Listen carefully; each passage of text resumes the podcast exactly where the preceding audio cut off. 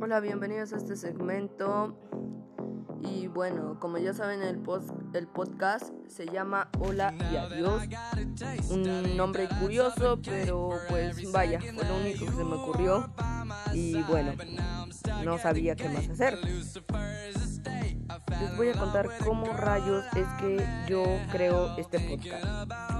Bien, mm, si en algún futuro, no sé, este podcast llega a ser medianamente famoso, por así decirlo, no sé, por lo menos 100 personas que lo lleguen a oír, me sentiría bastante orgulloso.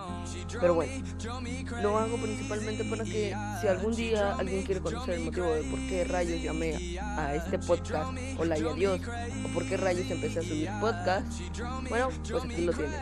Estaba aburrido y no sabía qué hacer. Así es, estaba aburrido y no sabía qué más hacer. Que ahí lo tienen. Pues ya saben, hola y adiós.